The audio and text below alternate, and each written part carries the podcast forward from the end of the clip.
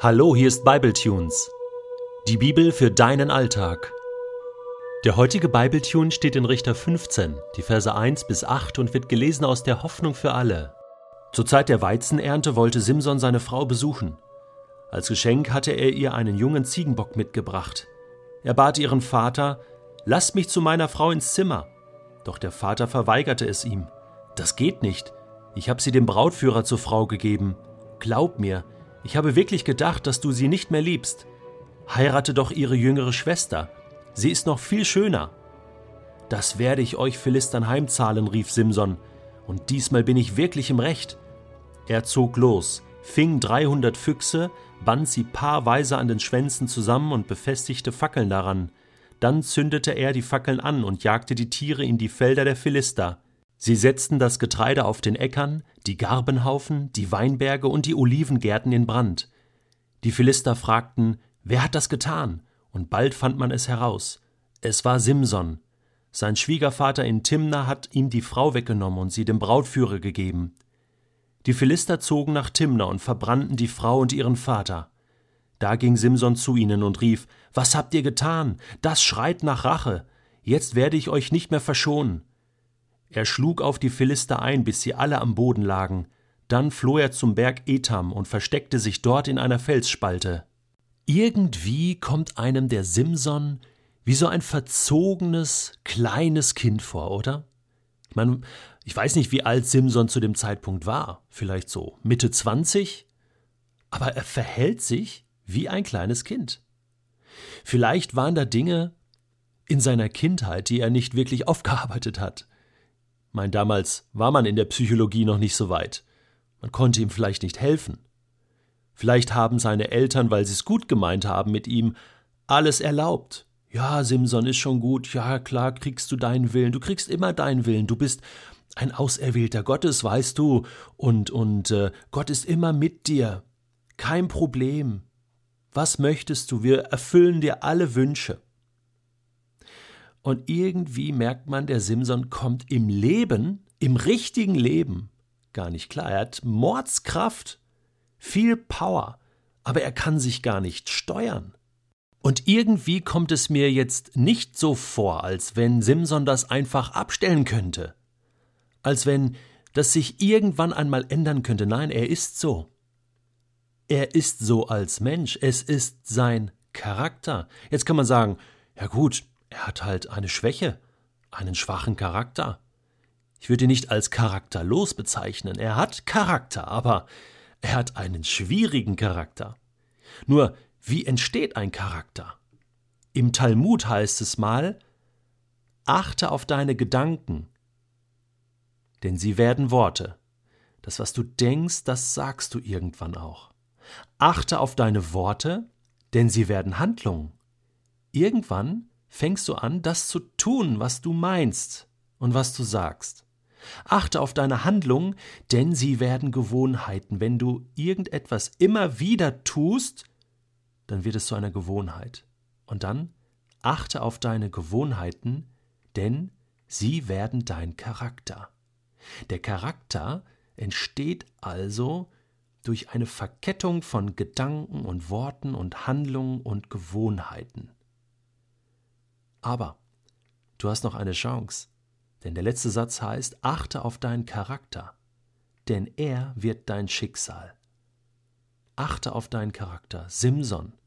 Nur was kann Simson jetzt tun? Er ist gesteuert von seinen Gefühlen. Er hat seine Gefühle nicht im Griff. Erst verlässt er seine Angebetete, für die er so viel investiert hatte. Ja, da war ja diese Sache mit dem schiefgegangenen Rätsel und völlig erbost und zornig. Ja, im Zorn heißt es, voller Zorn kehrt er so zu seinen Eltern zurück. Das ist auch peinlich, ja. Hast dich schon befreit von zu Hause, verlasse Vater und Mutter und eben wie ein kleines Kind geht er zu Mami und Papi zurück. Und dann, nach einer gewissen Zeit, denkt er sich, ach, ich brauche doch eine Frau. Und dann geht er wieder zu ihr zurück, um sie zu besuchen, bringt ein Geschenk mit. Lustig, ja, einen jungen Ziegenbock. Also, ich habe meiner Frau noch nie einen jungen Ziegenbock mitgebracht. Ja, heute bringt man Blumen. Naja, damals hat man einen Ziegenbock mitgebracht. Ähm, lass mich zu meiner Frau. Moment, das ist nicht mehr deine Frau, sorry.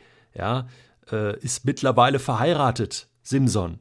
Ja, Dinge ändern sich. Es gibt Menschen, die haben auch einen eigenen Kopf und treffen Entscheidungen, nicht nur du. Ja, hier wartet nicht alles auf dich, Simson. Ja, geht nicht. Und dann kommt der Vater ihm noch entgegen und sagt: Hey, ich habe noch eine jüngere. Die ist viel hübscher. Eine Schönheit. Die darfst du haben. Ja, aber er, ich meine, das wäre doch jetzt eine Chance gewesen, oder? Schaut sich die Tochter noch nicht einmal an. Ja, flippt total aus. Ja, und irgendwie merkt man, ja, genau das will Simson. Ja, da, da ist irgendwie ein ungestillter Zorn in ihm, irgendwelche Kräfte, die da in ihm wirken. Ne? Diesmal bin ich wirklich im Recht. Ja, ist eigentlich völlig egal. Ja, er ist im Recht, er ist immer wirklich im Recht, nicht nur diesmal. Ja, und dann, ich meine, das ist noch sehr kreativ, ja, mit den Füchsen. 300 Füchse. Ich habe noch nie in meinem Leben einen Fuchs gefangen. Der fängt 300, bindet sie zusammen. Ja, und mit der Fackel äh, an den Schwänzen fackelt er sozusagen alles ab. Der pure Zorn. Und natürlich bringt das Ärger. Ja, die Philister fragen, wer hat das getan? Es war Simson.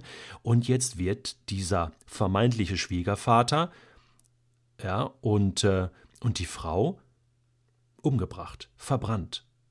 Ja, dann kommt Simson zurück und man merkt wirklich, wie es hier eskaliert. Und Simson wollte das. Er wollte diese Eskalation, um einen Grund zu haben, um jetzt endlich draufzuhauen, voller Wut. Ne? Was habt ihr getan? Haha, das schreit nach Rache. Jetzt werde ich euch nicht mehr verschonen. Das hat er schon immer so gewollt. Und er schlug auf die Philister ein, bis sie alle, ich denke mal, tot am Boden lagen. Und dann haut er wieder ab. Völlig frustriert und versteckt sich in einer Felsspalte, so wie der große Prophet Elia sich in einer Höhle versteckt hat, so wie Johannes einsam in der Wüste war. Menschen, die Großes bewegen auf der einen Seite, ja, Elia, der die 400 Baalspriester tötete im Auftrag Gottes, und dann sich versteckte und Angst bekam. Und ich glaube, das war bei Simson auch so, dieser, dieser Kampf in ihm drin. Ich glaube, das waren wie so zwei Kräfte. Die eine Kraft böse, brutal, wütend, zornig, zum Negativen verleitend. Und die andere Kraft eine gutmütige Kraft, voller Liebe, voller Sehnsucht, voller Ideen, Gutes zu tun. Und dann, wenn diese beiden Kräfte dann aufeinander stießen, dann der Frust und wie er als Mensch dann leidet darunter. Er ist auf dem Weg, sich etwas anzugewöhnen, was wirklich zu einem Charakter wird. Und dieser Charakter wird sein Schicksal, wenn er nicht aufpasst. Die gute Nachricht ist jetzt die, Gott kann deinen Charakter verändern. Und ich spreche jetzt besonders zu dir, wenn du sagst, ja, ich entdecke mich in diesem Simson wieder, so ein Stück weit, ein bisschen, dieses Hin und Her, rauf und runter, diese zwei Kräfte. Manchmal äh, bin ich stark und manchmal bin ich schwach und manchmal tue ich etwas, was ich gar nicht will. In Galater 5 beschreibt Paulus äh, diesen Kampf der zwei Kräfte und er sagt, lasst den Geist Gottes euer Verhalten bestimmen. Dann werdet ihr nicht mehr den Begierden eurer eigenen Natur nachgeben. Und das Verhalten, das sind Worte, Taten, Gewohnheiten. Denn die menschliche Natur richtet sich mit ihrem Begehren gegen den Geist Gottes, und der Geist Gottes richtet sich mit seinem Begehren gegen die menschliche Natur. Die beiden liegen im Streit miteinander, und jede Seite will verhindern, dass ihr das tut, wozu die andere Seite euch drängt. Wenn ihr euch jedoch vom Geist Gottes führen lasst, steht ihr nicht mehr unter der Herrschaft des Gesetzes. Und dann werden Auswirkungen beschrieben und zum Schluss sagt Paulus diese bekannten Worte, und die sind gut an dieser Stelle.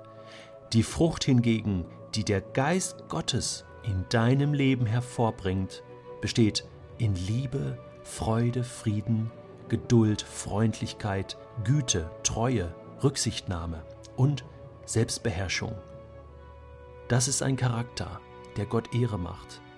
Und dieser Charakter ist in deinem Leben möglich